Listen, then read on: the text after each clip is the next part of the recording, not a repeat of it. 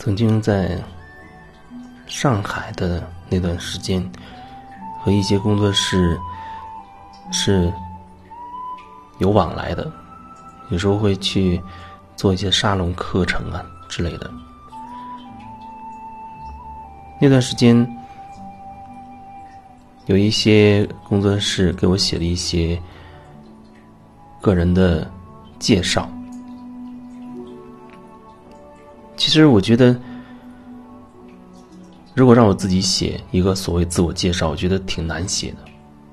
我曾经想过写一个介绍，那会儿还觉得好像出于某种宣传的那种态度。因为写那个东西好像就会有那样的想法，说让看的人看到了这个人的宣传，会觉得这个人有某种过人之处，啊，有一些地方比较厉害，或者啊，这人过得挺好，很丰盛，由此你会觉得会吸引那些人他过来找你，然后完成。一种商业目的，所谓的那些什么导师介绍之类的，我觉得一定程度上都包含了这种推广和一定的商业性。商业性，我没有说它好不好，我只是觉得那种介绍会挺片面的，它只是呈现出了或者尽可能呈现出了关于这个人的所谓的。好的，啊，优势的好的那些方面，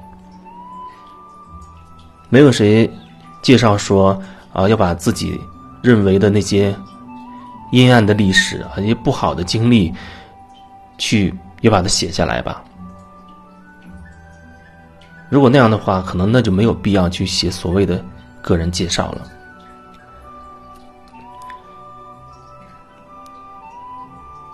我记得大概有两两三个还是三四个人曾经写过我的介绍，我没有自己写过我自己的介绍，我觉得很难很难写。我大致写过自己的一些简历，然后有人可能根据那个简历，他写了一个一个介绍，然后再给我看。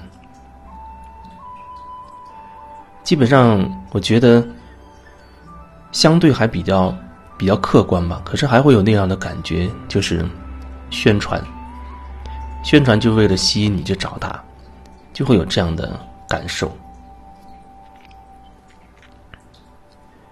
可能我只是在喜马拉雅上面，因为有自我介绍，那有几句话可能是我自己写的，其他的呃各个版本的关于我的介绍，好像基本上都不是我自己自己完成的。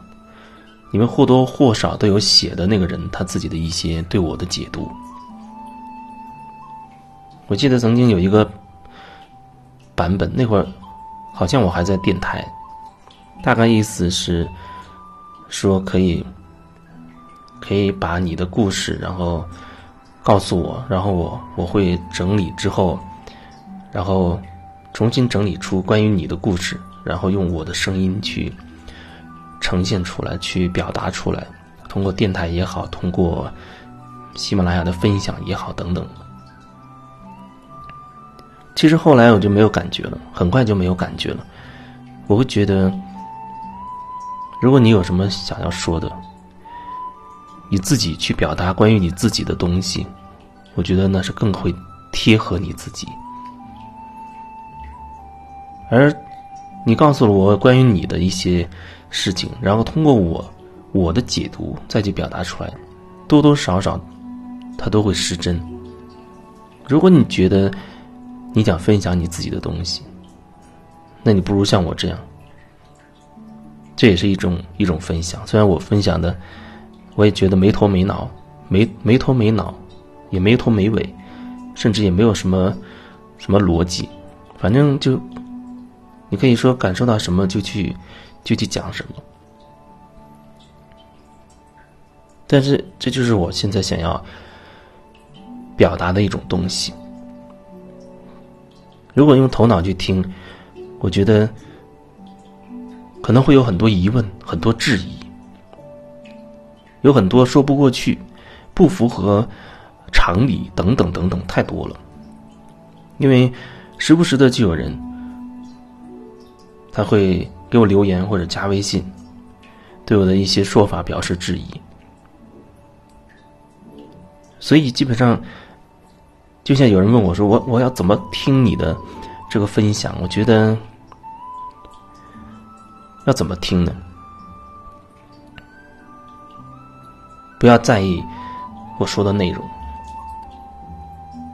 可能你更多要关注在整个听过程当中，你自己会有什么反应，会有什么感受。我觉得这是一个一个方式。还有人他就随意的放放这个音频，那也挺好。还有一些人也是时不时有人告诉我说，我的音频。对于失眠特别有好处，这个我也有所察觉。反映的人多了，他说他自己是有失眠的啊，很难睡着。结果听我的音频，居然会发现听着听着可以听到睡着。然后有时候睡不着觉，这就就变成了把我的音频拿出来播一播，然后一觉到天亮，一觉睡醒。啊！发现还在播我的音频。其实你你整个人睡着了，我觉得都没有问题，因为你始终是有一部分是不可能睡觉的，那一部分它一直都处在一个接收的状态。所以，即使你把音频放在旁边，然后你这个人好像睡着了，但是我的声音，我觉得某个层面还是在跟你在交流，跟你后面的一层，呃，某一些。意识不需要睡觉的那一部分在交流，可能人的身体、物质、身体，它需要休息。但你说人的思想或者人的意识呢需要休息吗？我觉得那不需要休息。所以人无论我们怎么糊涂，我们怎么自我否认，无论我们怎么怎么样，总是我们。更深处有一部分，他是知道的状态，他是知道的，他是清晰的，他是清醒的。你可以说那就是心的感受吧，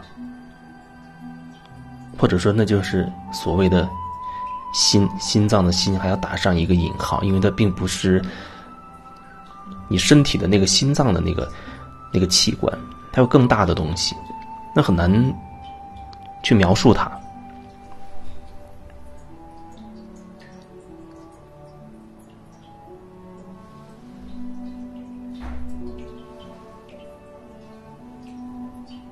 所以现在我觉得，我不会去讲别人的故事。其实我听到一些什么关于别人的事情，有时候可能那东西会引发我一些感受，我我可能会在这里分享一些东西，但是我也不会去转述那个人怎么怎么样。就是这样的分享，我觉得它只能说相对会有针对性，但那个针对性可能会小于说我们直接点对点式的。我跟你直接的这种这种交流。